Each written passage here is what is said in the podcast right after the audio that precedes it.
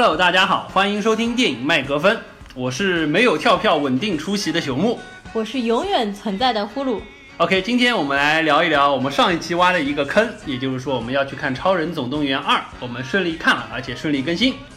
不知道大家看完这个《Incredibles 2》到底是有失望还是又觉得欣喜？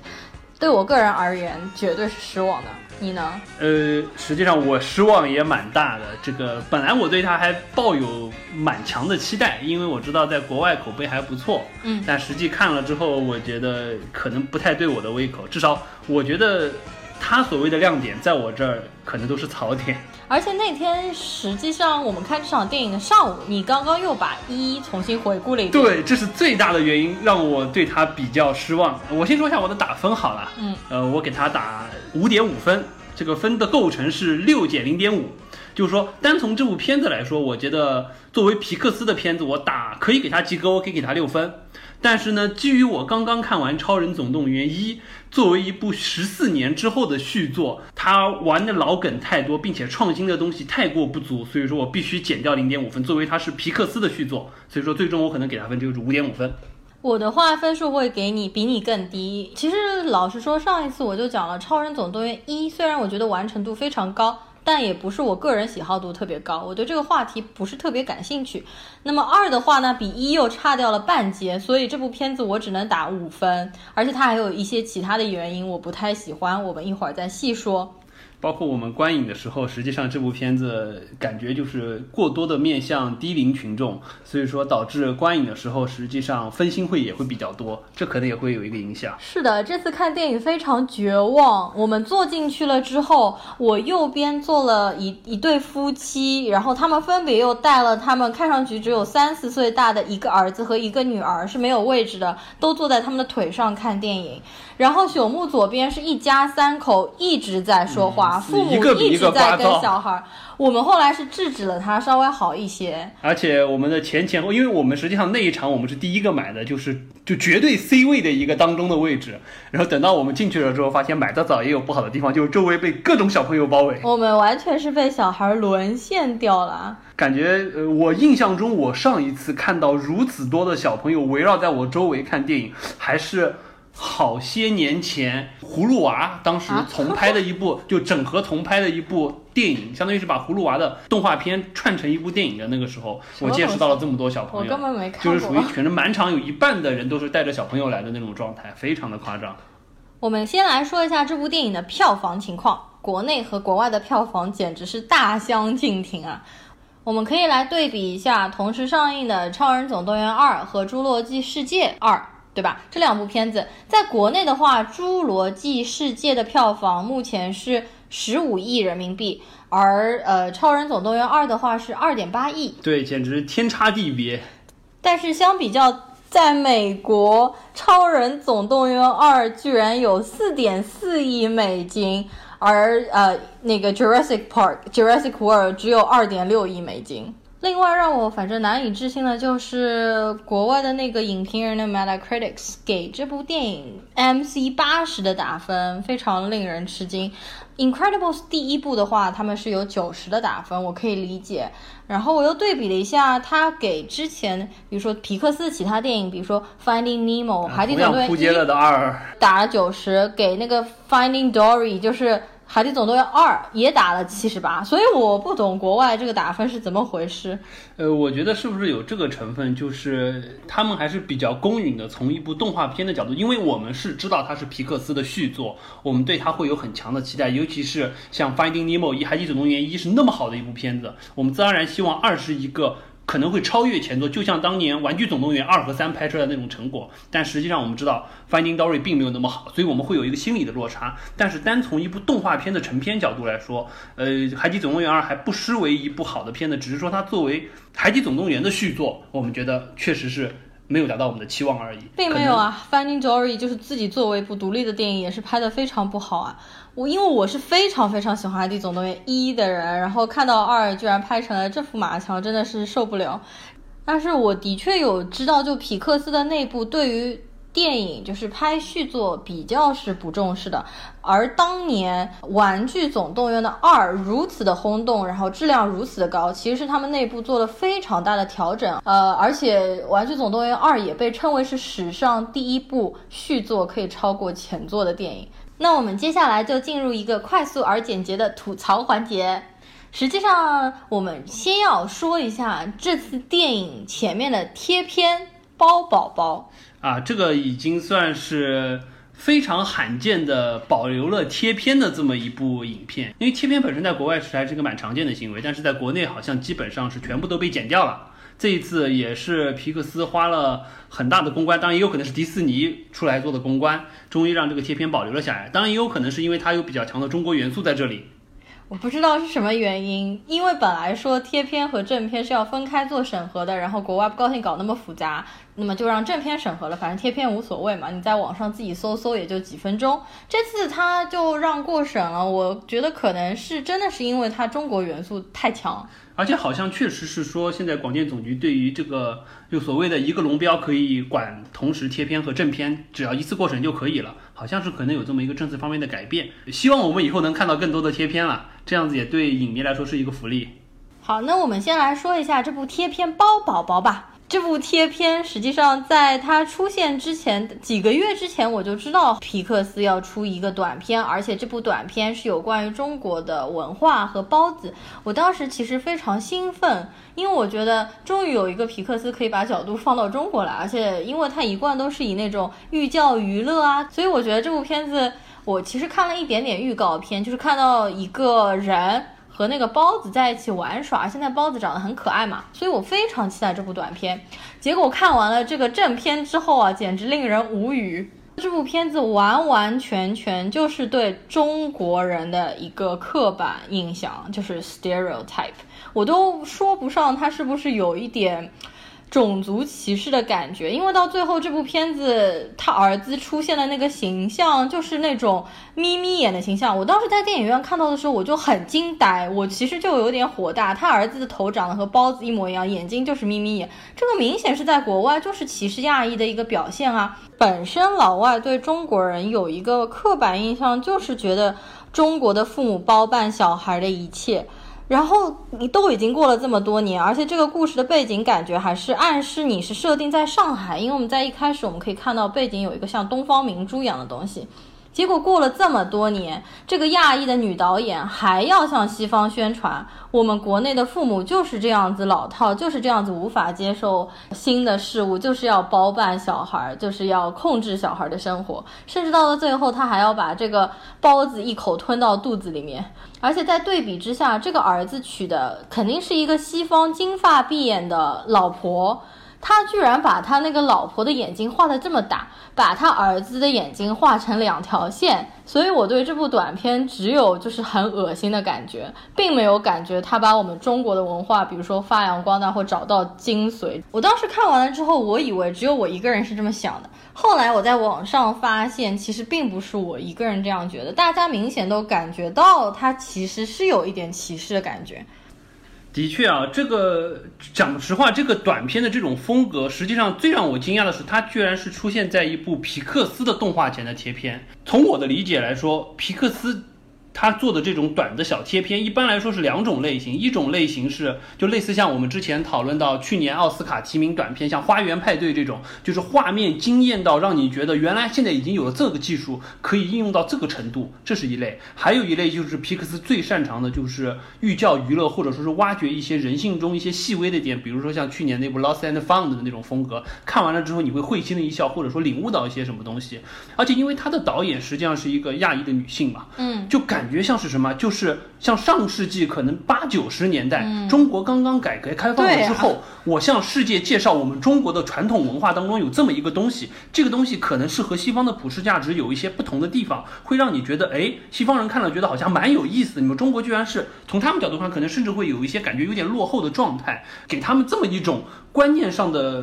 引入的这么一种短片的展现形式和他所要表达的这种文化意识。你如果我现在真的不太清楚为什么皮克斯会把它作为贴片出来，现在在美国政治正确这个事情抢得这么严重，就像刚刚呼噜说的，这里面实际上有很多东西，如果说是至少作为我们一个生活在现在中国、生活在上海的人来说，这是有极大的一个文化侮辱的东西在里面。所以我觉得这个短片真的是让我觉得，可能让我的气氛感觉得比正片的这个评分还要差的感觉。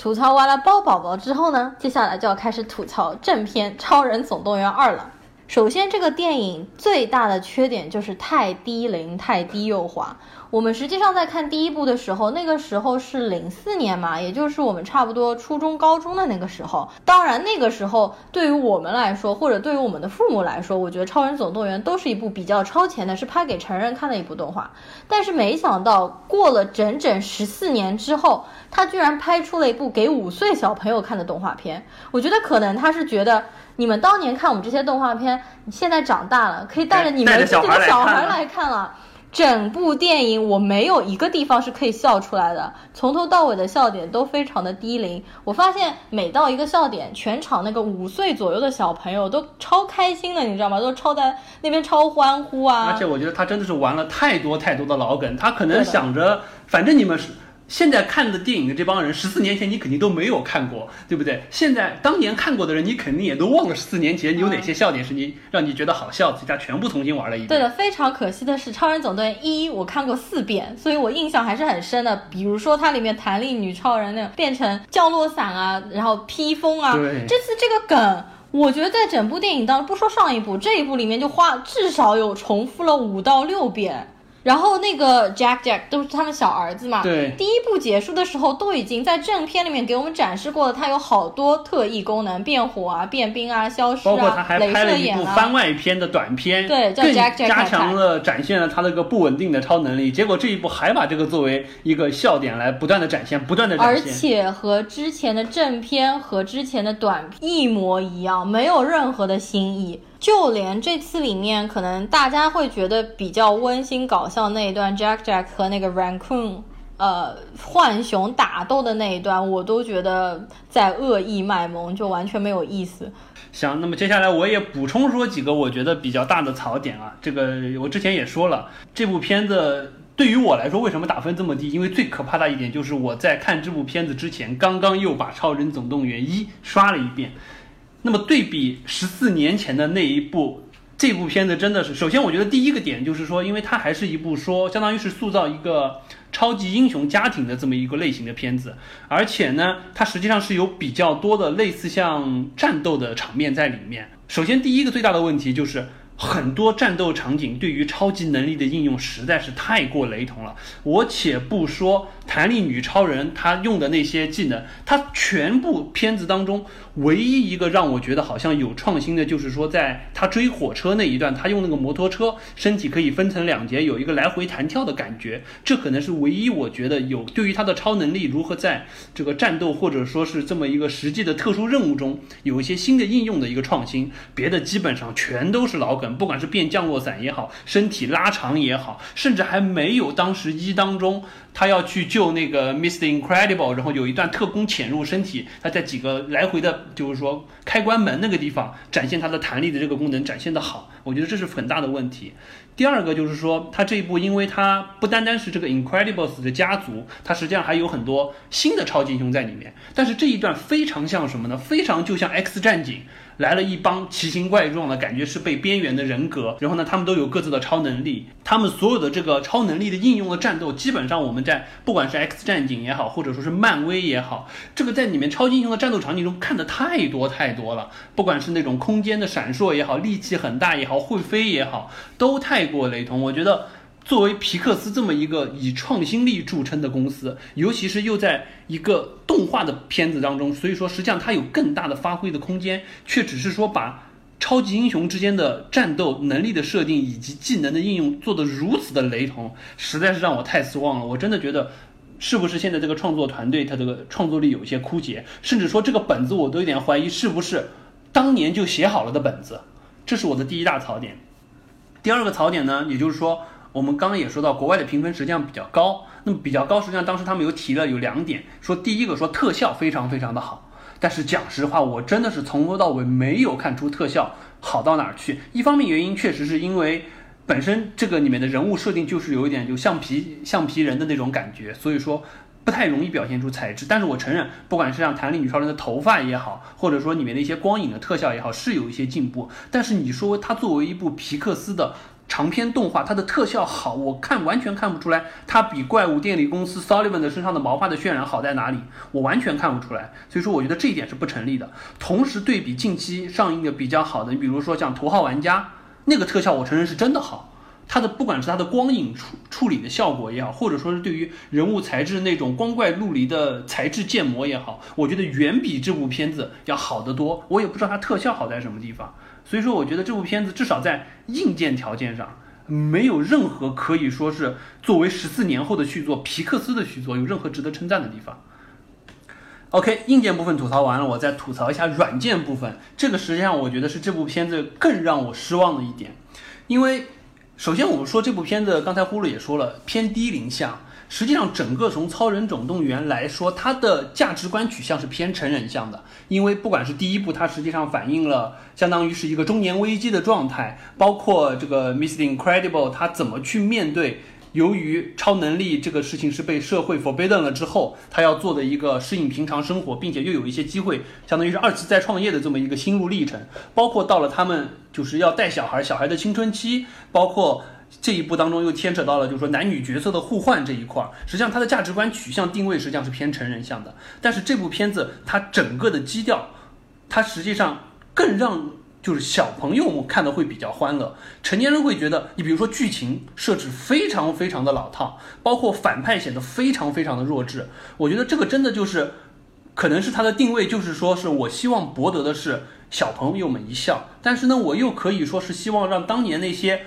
看过《超人总动员一》，现在已经长大成人，并且可能已经跨入到中年的这一波人，还能觉得哦，我还是在照顾他们的价值取向，包括它里面对于就是说反派的一个价值观的认定，而且反派的价值观认定也是非常扯的一件事情，因为实际上在第一部的时候，当时想要解决的一个问题就是说。这个超能力实际上不被社会认可了，那我怎么去解决这个问题？包括一的反派实际上是当时这个 Miss Incredible 在执行任务的时候去打那个叫 Bomb Voyage 的那个人，当时碰到了一个小男孩，那个小男孩是他的跟班，想要跟着他，但是他说啊，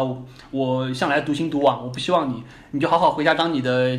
当你的乖小孩就行了。后来他长成了一个。就成长成了一个科学怪人的样子，然后通过那个事件，实际上当时感觉是解决了这个问题，好像超能力又会被大家认可。结果到了续作了之后，十四年之后，我们感觉第一剧情可能好像接不上上集。突然又回到了完完全全时间线，紧接着上一集来，而且这个问题又被重新抛了出来，又弄出了这么一个兄妹两个人，又继续就这个超能力怎么样被社会认可这个问题，又来了整整两个小时的这么一个解决路线。我觉得这个就非常非常的扯，感觉是什么？就是冷饭炒完了之后，哦不好意思，我放凉了，我放了十四年，你可能记不得了。我再拿出来炒一遍，所以我觉得本身反派这个塑造也是就价整个价值观非常非常的崩，这是一块儿。第二个我觉得很大的一个问题在于什么？就我可以接受说，当年看皮克斯的人长大了，我现在带着小孩或者说带着自己的弟弟妹妹去看，那么可能就是说基于两代人的价值观来说，我可能看同一部片子，我可能会找一个折中点，或者说是都会有共鸣的东西。我比如说举一个例子，像《玩具总动员》，《玩具总动员》小孩能看到小孩的欢乐的点。大人也能看到，大人觉得会，因为他会勾起当年对于年轻时候或者说童年时候对于玩具的这么一个憧憬和幻想，以及可能会包有的一些价值在里面。包括我们说像看《寻梦环游记》。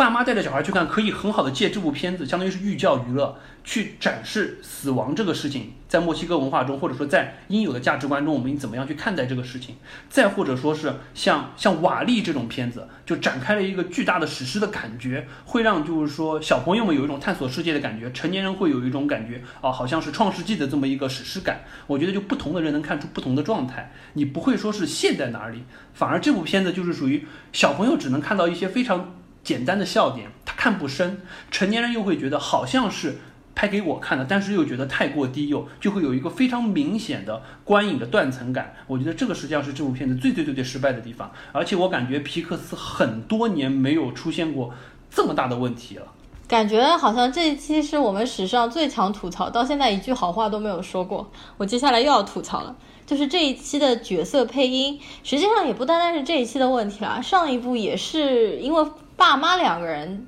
和这一次是同样的两个人配音的嘛。呃，我不知道他这个父母的口音是美国哪里的乡下口音，令我听得非常不舒服。就是他母亲嘛是。就是 Holly Hunter 配的，Holly Hunter 因为他本身从小就是在田野上面野长大的，所以他的口音的确是卷舌发的太严重了。就比如说 Let's have dinner，他会说 Let's have dinner，就就是这种口音就非常奇怪。不过 Holly Hunter 他本来就这样，因为我前一段时间刚刚看过 Big Sick，就是大病。她演女主角的母亲，我当时整个大病这部电影本身也不是特别喜欢，然后当这个母亲角色一出来的时候，我一听这口音就惊呆了。结果这部整部电影当中，一个两个小时让我忍受这个口音。另外还有一个就是他们的女儿叫 Violet 是吗？这个小女孩的配音演员已经五十岁，不去说她，我觉得她配音也是那种鼻音很重、太过头的配音，我不是很喜欢。所以这部电影两个小时，除了剧情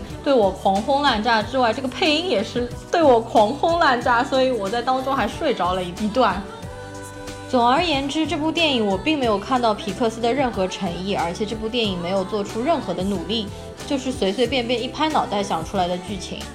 因为我知道皮克斯以前对于讲好故事这一块是非常非常重视的。当年《玩具总动员一》出来了之后，《玩具总动员二》的剧本是被否定了很多很多次。然后约塞约翰拉塞特是带领的团队，就是日以继日，大家都不停的头脑风暴，才能够做出像《玩具总动员二》这样如此吸引人的续作。不知道是不是约翰拉塞特走掉了之后呢？就是说把皮克斯的这个创造力核心一起带走了，这个就不知道了。对，而且我好像是有看过这么一个说法，是就是因为约翰拉塞特的事件了之后，因为本来好像今年皮克斯计划要上的是《玩具总动员四》，而不是这一部《超人总动员二》。这部本来排期是在明年。所以说，是不是因为这么一个对这么一个特殊的事件，把《玩具总动员四》放到了明年，然后这部片子相当于是赶鸭子上架，临时拼凑了一个相对而言还能看的版本，然后就定档来填补当时的那个档期。因为道理上来说，你皮克斯的，你想想这几年皮克斯出的作品，我之前我们有一期我们聊过，就是说，就是呃，二零一七院线十佳的时候，我们当时聊过我们心目中皮克斯的排行榜。嗯，我排行第一的当时是 Inside Out。还有我排行第四的是《Coco 寻梦环游记》，这都是这两年皮克斯出的作品，都是非常非常上佳的全新的作品。至于今年为什么出了这么一个让人觉得已经就连狗尾续貂都算不上的续作，实在是让我觉得想不太通。哎，对了，我突然想到，他今年皮克斯出这样一部片子，他明年的奥斯卡肯定是没有戏了呀。我觉得可能提名勉强会提一个吧，但是明年不可能会得奖了。这个肯定是拿不到。那要看迪士尼了。再不济的话，就我们前段时间刚刚聊过的《犬之岛》也比这部好太多了吧？是的。